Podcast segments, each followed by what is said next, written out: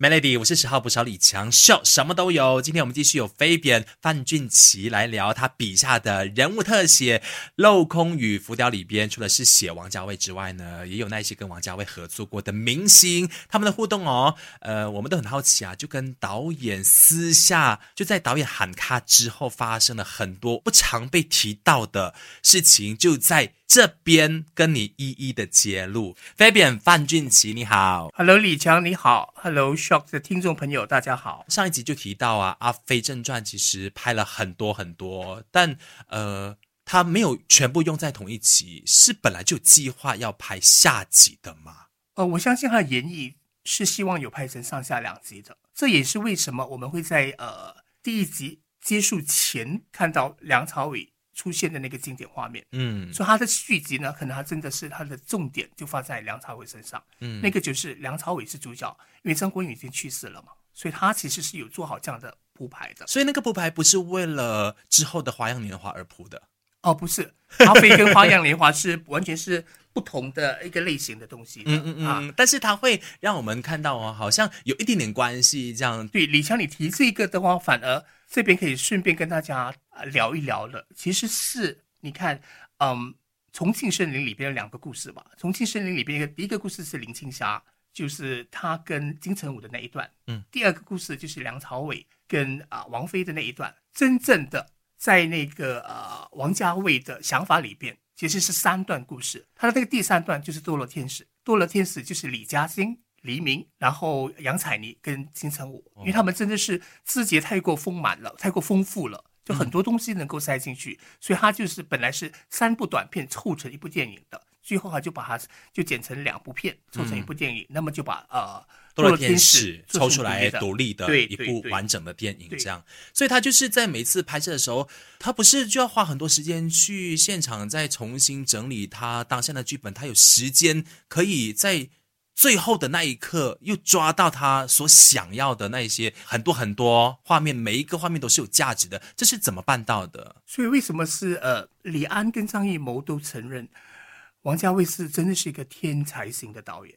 就算你把怎么样子的那个画面在他手中，他都能够把它整理剪接成一部他要的作品出来。所以你看那个原因，就好像说，比如说。刘德华他拍《阿飞正传》，他给那个王家卫的期已经是满了，他就是非常坚决的跟王家卫说：“我现在就只能够待在菲律宾，这个是最后一天，我一定要飞回去了。香港好几部片在等着我。”那个时候，王家卫几乎是抓狂了，因为他完完全全还没有抓到那个情绪，他不懂得怎么去拍。可是因为刘德华给了他压力，刘德华说：“我就只能够给你这一天的时间，你无论如何，你一定要放我走了。”隔天。所以就疯狂的，到最后啊，就抓住了那个节奏，就拍拍好了那个刘德华在菲律宾的那一些画面。而且我知道的是，一天当中也不是前半天就已经有成果的哦，是到下半天，差不多是要收工前的时候才噼里啪啦有很多的 idea。对，我还记得是呃那个画面，我们看到的是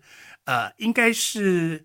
菲律宾的剧组，他们就等得不耐烦了。真的是傍晚要吃晚饭了，他们就坐下来，一堆人就打开桌子，灯光打下去，然后王家卫一看，哎，这个就是他要的那个感觉了，就是真的是那种亚热带的那种气氛，所以那一些人在一起撞击出来的画面，就让他有了灵感，他就马上就一开始就拍拍完了，就刘德华的那些画面。嗯嗯，他拍了那么多的画面，呃，没有用得上的那一些，是会销毁的吗？还是他通常是怎么处理他拍多的那些画面？竟然成不了下集的时候，《阿飞正传》的那一些多余的都进仓库吗？据我了解，他真正是有心想。把它继续延伸拍成第二部的，就只有《阿飞正传》，都是收进那个货仓里边。最近有一个新闻报道，就是说那个货仓最近就可能是因为水患或者是什么问题之类的，甚至有一些飞灵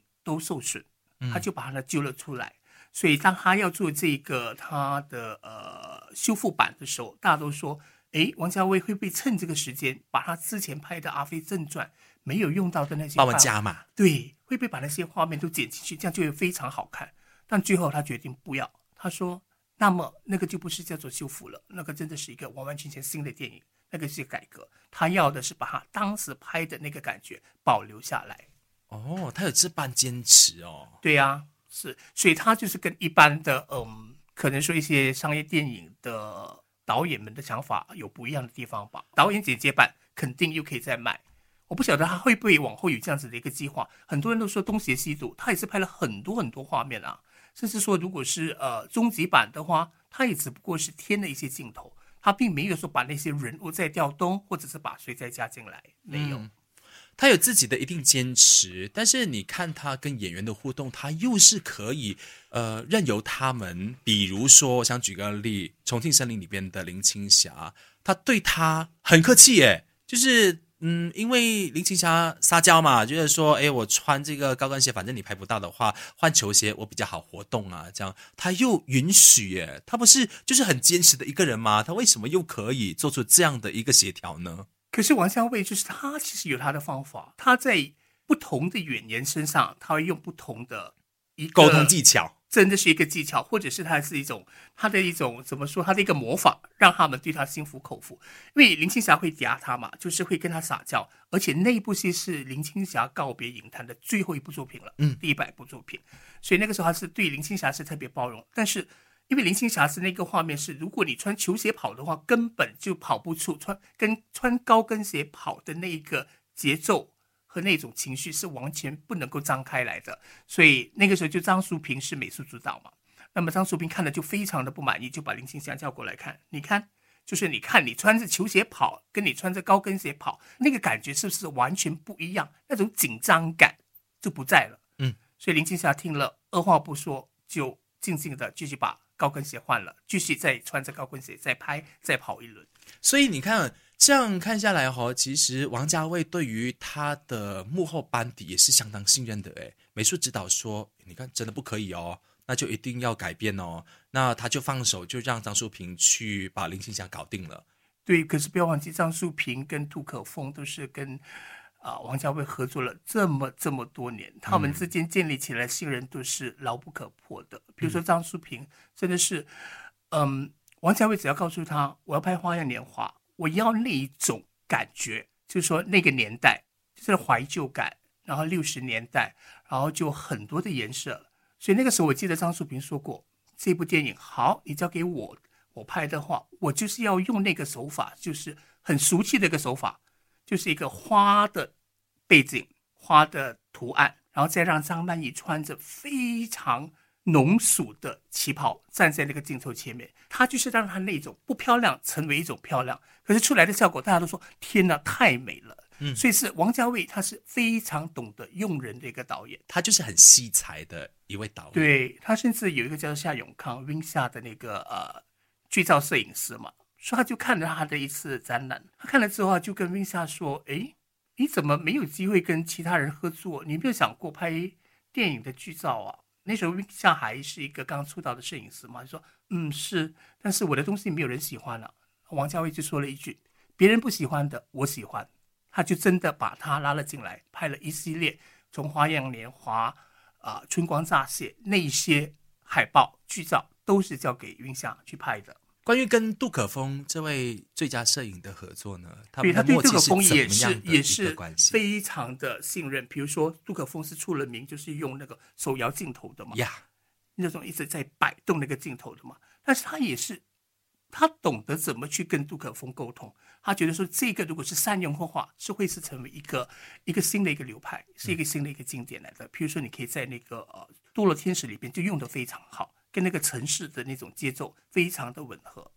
嗯，你看到、只要是找到一个呃互相信任的团队的话，虽然时间是很紧迫底下，也不会是让大家觉得是啦，外表看起来呢是蛮急躁的，可是知道出来的成品一定是有效果的时候，大家就愿意互相的配合，包括很多的呃明星们，像章子怡也都一再的说明说，哇，他对王家卫是绝对信任的。这是真的。比如说章子怡，我还记得她提起，她拍《一代宗师》的时候，荷叶交给章子怡看，哦，就只有五个月的期，五个月的那个档期里边就要拍完了。可是那部片大家都知道，拍了三年，嗯，拍了三年之后，后来章子怡说，其实如果是超过三年，只要王家卫开声，他还是能够回去拍，而且他很相信梁朝伟，就梁先生，他这样子叫梁朝伟，他叫梁朝伟是梁先生，也是会回去拍的。王家卫就是他有这个本事，他有这个本事，就是他会让演员对他有一种接近崇拜的一种信任感。我拍了你这一部片，对我整个明星的形象、我的地位、我的层次会提升的很厉害。嗯，所以真的是一代宗师，就让章子怡拿了十多座的十一座的影后。但是你不要忘记，王家卫也是有令人非常痛恨的一面的。比如说，他用他叫那个张震用三年的时间去学那个八极拳，但是整部片里边他就只有两个镜头，所以你说也只有张震能够吞得下这一口气，而且对他还是很尊敬的。嗯，甚至我们也有看过一些例子，就是呃邀约这位明星来演出，但是最后是一个镜头都没有的，都有可能发生在王家卫的身上。对，我觉得是他真的是他会觉得说气无纯金嘛，他真的是保留最好的。那我很好奇的就是那些艺人们、那些明星们，最后跟他的关系会是？当然也有一些比较负面，可能就是呃不欢而散，或者是如果是要重新合作的话，王家卫可能是要呃费一些心力去说服对方。嗯，但是如果是王家卫的名字丢出来的话，我相信演员们、明星们还是会觉得说我想接这部片子，我想接。就好像梁朝伟，他到现在是。什么时候王家卫叫到他，他都会接，而且他抓到王家卫的节奏。他甚至跟张曼玉说：“你不要理他，总之我们享受整个拍摄过程，我们拍我们自己想要的。”因为他知道，他也相信王家卫会抓到他们最好的。这件事情是发生在《花花样年华》对，因为那个时候张曼玉一直抓不到那个情绪，他真的不知道说他要的是不是这样子的一个东西，是在细腻之中有没有叛逆的那种感觉。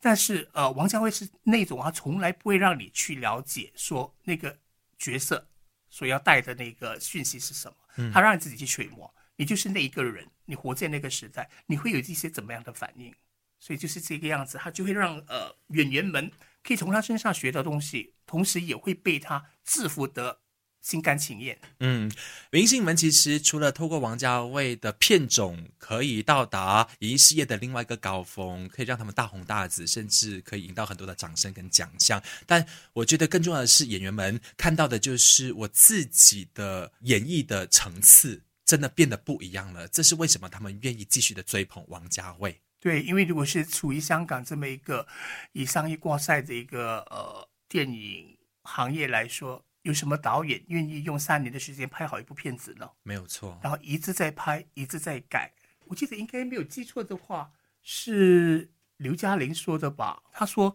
我觉得很奢侈了。你看王家卫就是那在那个用菲林的时代，他让我们用菲林来做彩排啊，所以他到底薅了多少的菲林才做到一个完美的镜头？所以那个完美的镜头，如果是王家卫不点头的话，是不会出现在荧幕上。嗯，所以他们那种被。导演当这是一个很金贵的一个物件，也不说道具，一个物件来讲的话，他们真的感觉是非常好的。谢谢飞扁这两集来的分享哦。当然，你听过了我们在 shortcast 里面分享的那么多跟王家卫相关的呃拍摄背后的故事之后呢，你再重新看他作品，一定是别有一番的。感受，OK。四月二号已经开始了，逢星期五到星期天晚上的九点钟，天音频道 Astro 频道三零九播出《久别重逢》王家卫系列作品，有他自己亲自导演的，也有他旗下的春光电影发行有限公司发行的精彩作品，独家播放十四部哦，全部都是全高清数码复制的经典电影。那四月十五号开始呢，你也可以透过 On Demand 点播追看全套十四部《久别重逢》王家卫电影，